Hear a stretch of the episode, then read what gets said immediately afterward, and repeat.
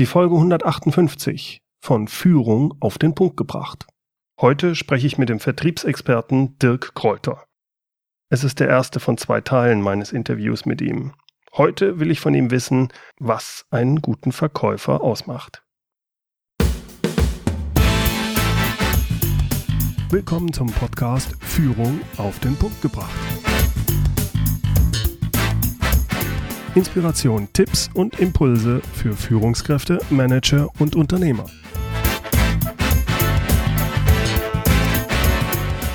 Guten Tag und herzlich willkommen. Mein Name ist Bernd Gerob. Ich bin Geschäftsführer-Coach und Führungstrainer in Aachen. Vor wenigen Monaten bin ich auf den Vertriebsexperten Dirk Kräuter aufmerksam geworden.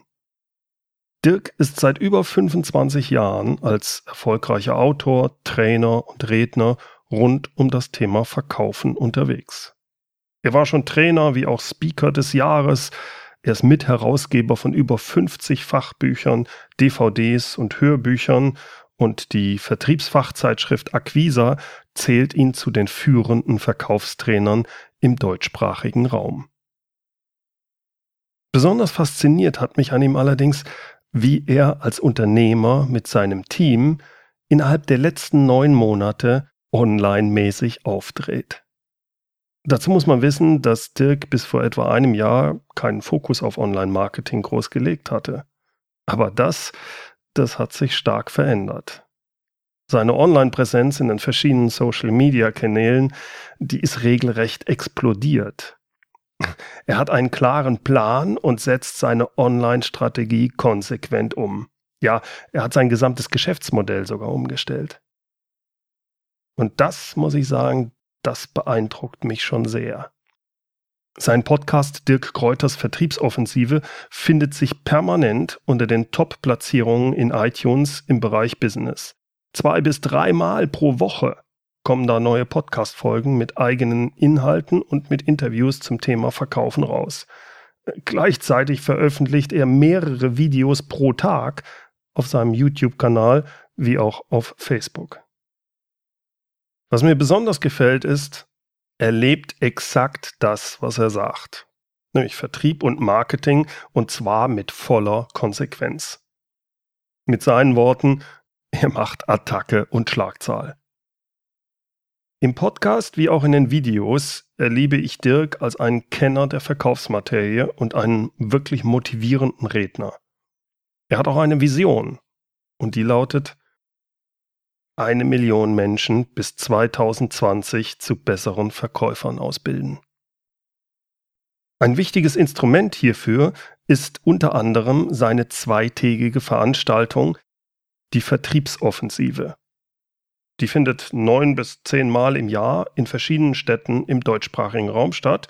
Wie schon gesagt, zwei Tage, meistens, glaube ich, Samstag, Sonntag. Und die Veranstaltung hat im Schnitt über 2000 Teilnehmer. Ich habe mich entschieden, mir das auch wirklich mal anzuschauen. Ich will da mal mit dabei sein und bin für den März 2017 in Mannheim als Teilnehmer angemeldet. Da bin ich schon sehr gespannt drauf. Vor kurzem habe ich Dirk in seinen Firmenräumlichkeiten in Bochum besucht. Wir haben über verschiedene Themen gesprochen und für unsere Podcast-Hörer auch spannende Gespräche miteinander geführt. Da unser Gespräch zum Thema Vertrieb doch ein bisschen länger gedauert hat als ursprünglich veranschlagt, habe ich das Interview auf zwei Folgen aufgeteilt. Heute also der erste Teil meines Interviews mit Dirk Kräuter zum Thema was macht einen guten Vertriebler aus? Dirk, wenn ich eine Versicherungsgesellschaft habe oder ob ich einen Maschinenbauer habe, das sind ganz unterschiedliche Vertriebsstrukturen, ganz unterschiedliche Art von Vertrieben, Branchenvertrieb, auch vor allem die Zeit zwischen den Verkäufen ist länger, die Entscheider sind ganz andere. Trotzdem gibt es sicherlich ein paar Sachen, die einen guten Vertriebler auszeichnen. Mhm. Das ist zum einen der Mindset, aber auch die Art, wie er an Sachen rangeht. Und das wüsste ich gern von dir als Experten. Was ist das? Was ist, macht einen guten Vertriebler aus? Ja, Querbeet. also du hast völlig recht. Es kommt sehr stark auf das Vertriebsmodell an. Ähm, Sales Cycle, ist es kurzfristig etwas? Ist es der Vodafone-Shop in der Fußgängerzone, wo du reingehst und dann einen neuen Vertrag abschließt, das ist kurzer Sales Cycle. Mhm. Oder ist es ähm, der Airbus-Manager, der irgendwie acht neue Flugzeuge an Emirates verkauft? Mhm. Das ist beides Verkauf, aber das eine ist ein kurzer und das andere ist ein langer Sales Cycle. Mhm. Wenn Emirates schon Airbus-Kunde ist, dann wäre es sogar der Job eines Farmers, weil aufgrund einer Beziehung schaut er, dass er Folgeaufträge mhm. platziert. Ähm, der Vodafone-Verkäufer in der Fußgängerzone ist eher der Hunter. Du kommst rein, willst eigentlich dir nur ein neues Handy angucken und dann verhaftet der dich und sagt rechts unten feste drücken und sie sind für zwei Jahre bei Vodafone fest unter ja. Vertrag. Also es sind unterschiedliche Typen. Ja langer, kurzer Sales Cycle, ähm, Hunter- oder Farmer-Modell und ähm, die, die, Branchen sind unterschiedlich. Mhm. Es gibt Branchen, Investitionsgüterbereich, da musst du Prozesse abstimmen, da musst du mit Buying Centern arbeiten, da läuft es mit Ausschreibungen, mit Auktionen und so weiter. Sehr komplex werden. Sehr komplexer Vertrieb. Brauchst du wieder andere Leute als in dem einfachen, ich sag mal, Thermomix-Vertrieb bei Vorwerk, der mhm Lieschen Müller für die Familie so ein Haushaltsgerät verkauft. Das mhm. sind unterschiedliche Anforderungen. Was alle gleich haben, ist ähm, ja erstens das Mindset. Mit, mit welcher Software sind die unterwegs? Das mhm. ist der eine Punkt. Der zweite Punkt ist, die müssen den Markt intelligent bearbeiten. Ich brauche also eine, eine Strategie für eine intelligente Marktbearbeitung. Mhm. Es, es macht keinen Sinn, immer mit Schrot zu schießen. Es macht viel mehr Sinn, auf Einzelschuss gut zu zielen und dann entsprechend Erfolge zu haben. Mhm. Es sind die Akquisemethoden. In den meisten Branchen muss akquiriert werden. Und da gibt es etwa 30 bis 50 verschiedene Methoden. Bekannt sind die Telefonakquise oder der Kaltbesuch, mhm. Mailings. Aber du brauchst die richtige Akquisemethode. Die verkäuferischen Fähigkeiten bist du in der Lage, einen Kunden zu überzeugen, am Telefon zu überzeugen? Bist du in der Lage, ihn im Meeting zu überzeugen? Schaffst du ihm klarzumachen, dass er dein Produkt zu deinem Preis von dir kauft zum jetzigen Zeitpunkt. Das ist, wie überzeugst du jemanden? Mhm, mhm, Dann haben wir das Thema Zeit- und Selbstmanagement. Du musst als Verkäufer einfach gut organisiert sein. Mhm. Ich kenne viele, die brillant sind in der Gesprächsführung, aber nicht richtig überzeugen können. Mhm. So, und dann haben wir vielleicht noch den allerletzten Punkt, der betrifft aber eher die Unternehmer und auch die Führungskräfte, nämlich ich muss meinen Vertrieb systematisieren. Ich muss Systeme mhm. schaffen können, damit ich bestimmte Prozesse und Abläufe nicht jedes Mal wieder bei Null starte. Mhm. Das heißt, äh, du hast vorhin ja gesagt, es gibt diese unterschiedlichen Hunter und Farmer. Vielleicht kannst du das nochmal wirklich ganz klar machen. Wann brauche ich einen Hunter? Wann brauche ich einen Farmer? Und mhm. was zeichnet die Leute von ihrem, ja, von ihrem Verhalten, von ihrer Art her genau aus? Ja.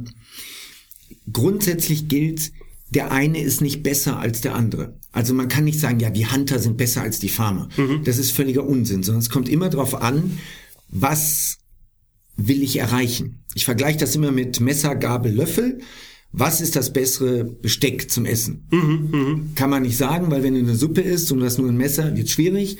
Hast du einen Löffel und willst einen Schnitzel essen, wird auch schwierig. Mhm. Und das gleiche gilt für die Anforderungen. Also die Anforderung bestimmt, was du brauchst. Die Anforderungen sind erstens, was sind deine Unternehmensziele? Mhm. Wo will das Gesamtunternehmen hin? Davon abgeleitet gibt es die Vertriebsziele. Also, was muss vertrieblich gemacht werden, um auf die Unternehmensziele einzuzahlen? Und die Vertriebsziele bestimmen dann, ob du einen Hunter oder einen Farmer brauchst. Also hast du das Ziel, dass du Neukunden gewinnen willst, in neue Märkte rein, Auslandsmärkte, neue Branchen. Du willst den Wettbewerb angreifen. Der Wettbewerb greift dich an, du musst dich wehren. Dann brauchst du Hunter, da brauchst du die Jäger. Mhm. Weil die machen genau sowas. Die greifen an. Und wenn du sagst, ja, eigentlich haben wir nur ganz wenige Kunden. Wir sind in der Branche, wir haben nur zehn Kunden. Und wir arbeiten mit den Kunden schon seit Jahrzehnten zusammen. Und das ist nur ein Umverteilen und neue Projekte auf den Weg bringen und darauf achten, dass der Wettbewerb nicht reinkommt mhm. und das Potenzial ausschöpfen.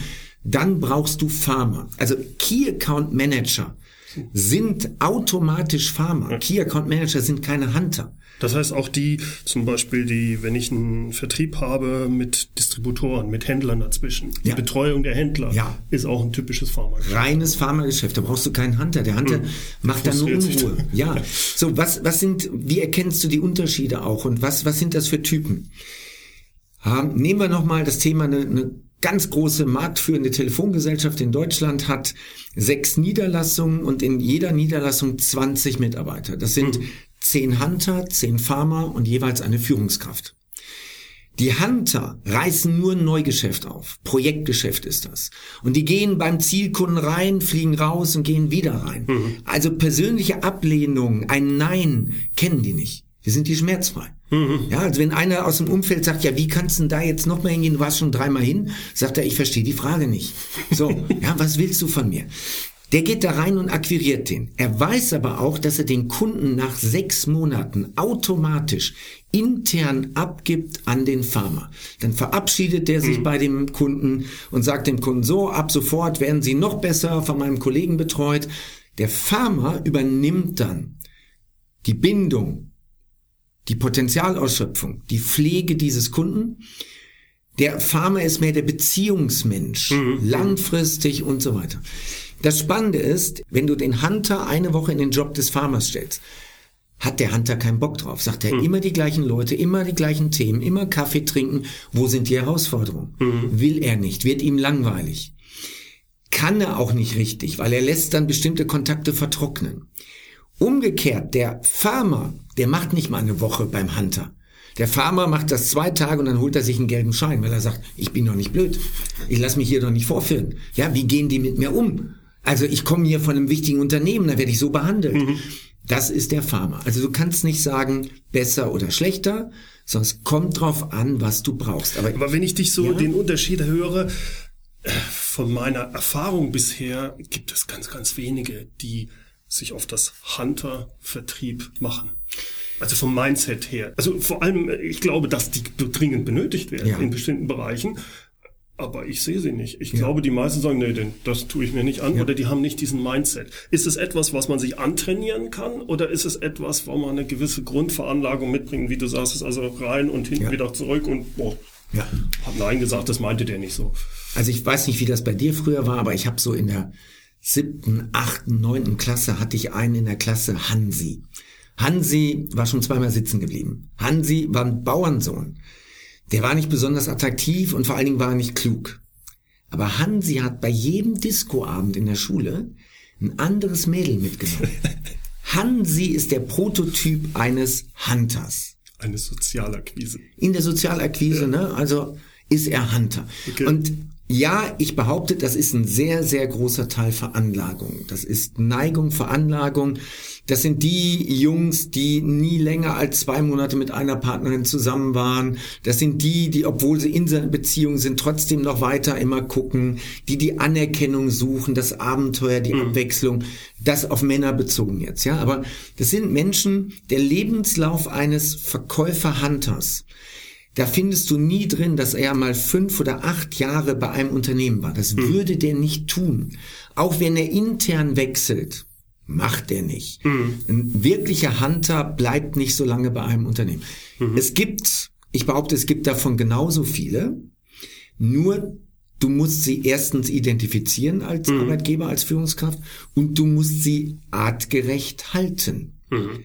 Zum Beispiel musst du einem Hunter einmal im Jahr seine Kunden wegnehmen.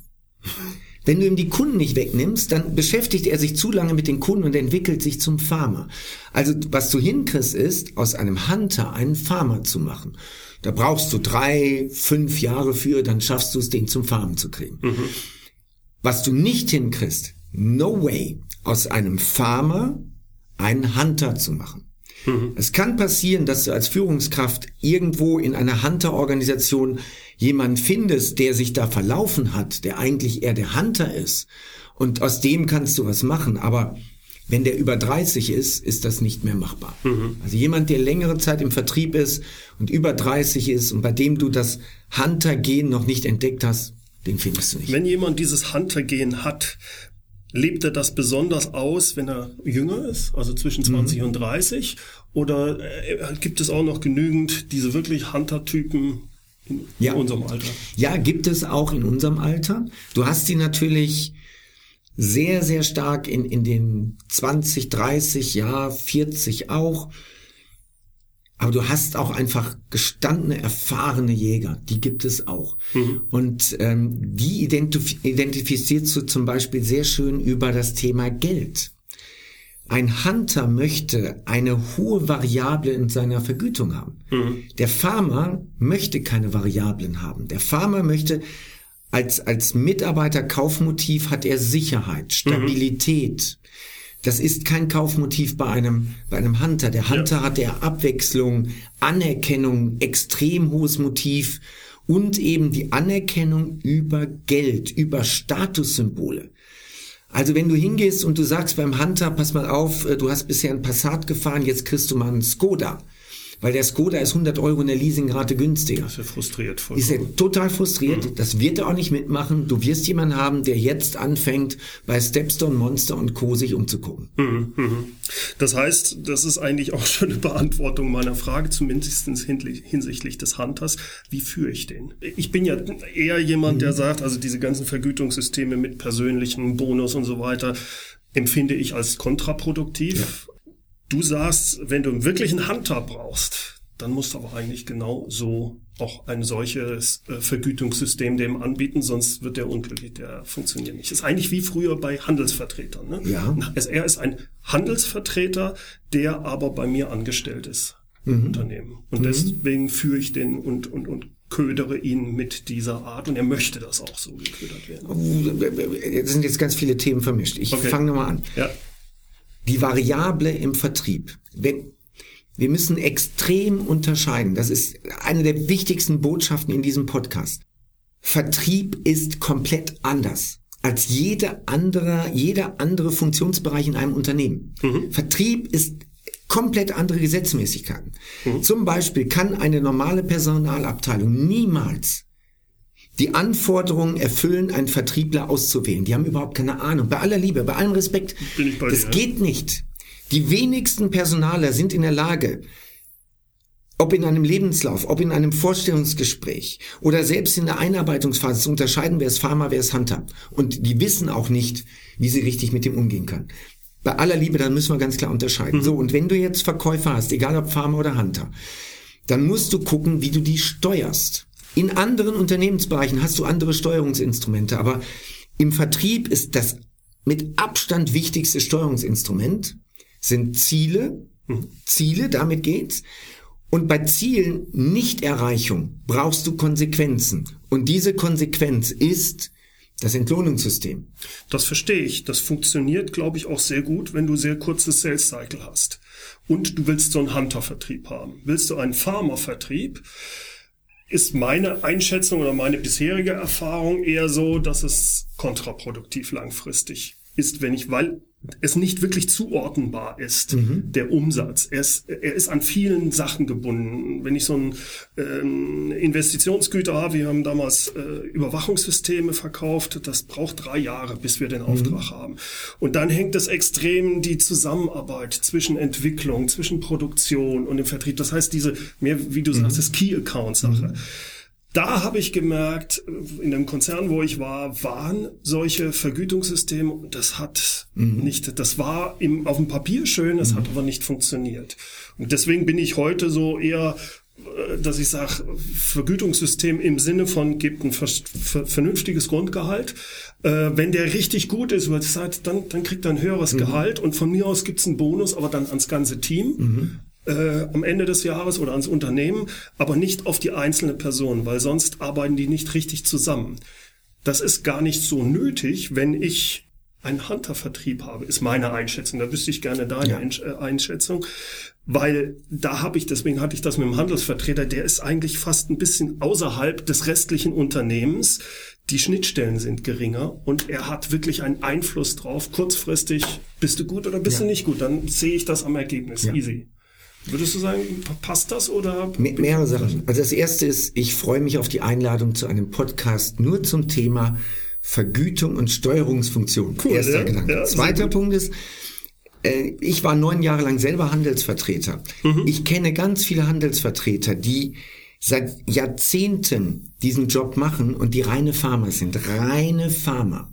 Und ich in meiner Funktion, ich war Hunter. Mhm. Ich war Hunter. Ich musste Neugeschäft holen und war darüber dann finanziert. Mhm.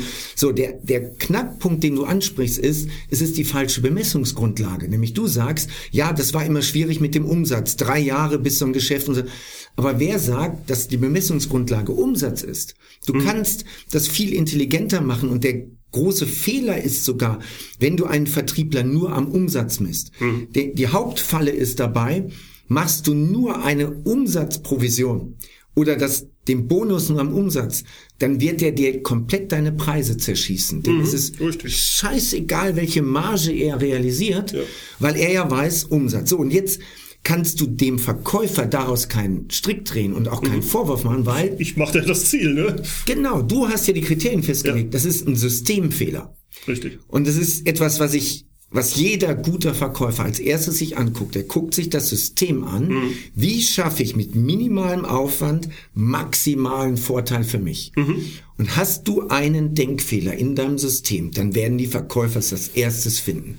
Also ich rate jedem, jeder Führungskraft als erstes hast du ein System, gib das mal den richtigen Leuten, die sollen das mal zerschießen. Also so wie, okay. so ich wie. Glaube, da, da bin ich voll bei dir. Ja?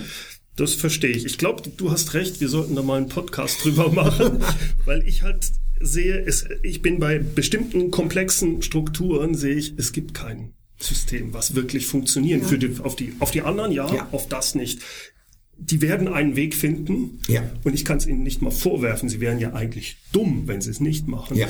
um das System zu umgehen. Mhm. Also hebel ich doch lieber das System aus und sage, ich brauche intrinsisch motivierte Farmer, ja.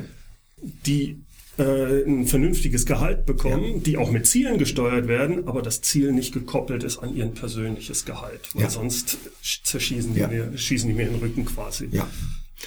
Also du kannst ja außer Umsatz kannst du zum Beispiel sagen, wir gehen auf Deckungsbeitrag, mhm. wir gehen auf Kundenzufriedenheit, wir können messen, wie viele Kunden verlierst du, wir können gucken, wie viele Anfragen mhm. generierst du, ähm, wir können den, den Prozess innerhalb dieser drei Jahre in Teilschritte zerlegen und für jeden dieser Teilschritte gibt es halt ein Punktesystem und das kannst du zusammenstricken. Also da kann man schon intelligente Steuerungselemente bauen. Nochmal, was passiert, wenn der nicht liefert, wenn der Vertriebsmitarbeiter, egal ja. was er ist, nicht liefert, dann brauchst du eine Konsequenz als Führungskraft. Ja, das Und das, was am meisten weh tut, ist vor der roten Karte die gelbe Karte und die gelbe Karte ja. ist normalerweise das Portemonnaie.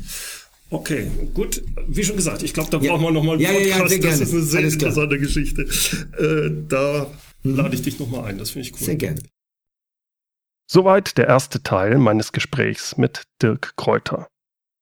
Mehr über ihn, über seinen Podcast, seine Videos und auch über die Vertriebsoffensive, das finden Sie unter dirkkräuter.com. Alle Links gibt's wie immer auch in den Show Notes und zwar unter www.mehr-führen.de Schrägstrich Podcast 158. Jawohl, und führen mit UE.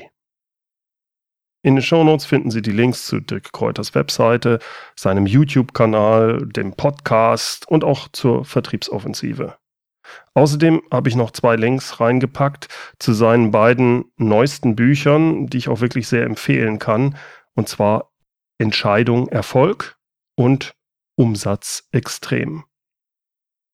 Nächste Woche gibt es dann den zweiten Teil des Interviews. Da spreche ich mit Dirk über den Einstellungsprozess von Vertriebsmitarbeitern. Also wo bekomme ich als Unternehmer denn überhaupt gute Vertriebler her und was muss ich als Unternehmer und Führungskraft unbedingt beim Einstellungsgespräch mit Vertrieblern beachten? Ach ja, und dann gehe ich nächste Woche im zweiten Teil des Interviews auch noch auf Dirks Markenzeichen ein, nämlich seinen Spruch fette Beute den sagt er bei fast jedem seiner Podcasts. Und ja, ganz ehrlich, mich hat dieser Spruch immer sehr gestört. Ja, regelrecht abgetürnt. Warum sich meine Einstellung zu diesem Spruch, fette Beute, verändert hat und worauf das alles basiert, das hören Sie in der nächsten Podcast-Folge in der nächsten Woche. Hören Sie dann wieder rein. Zum Schluss darf natürlich das abschließende, inspirierende Zitat nicht fehlen. Es kommt heute von Werner Katzengruber. Wichtiger als das Produkt ist die Person, die es verkauft.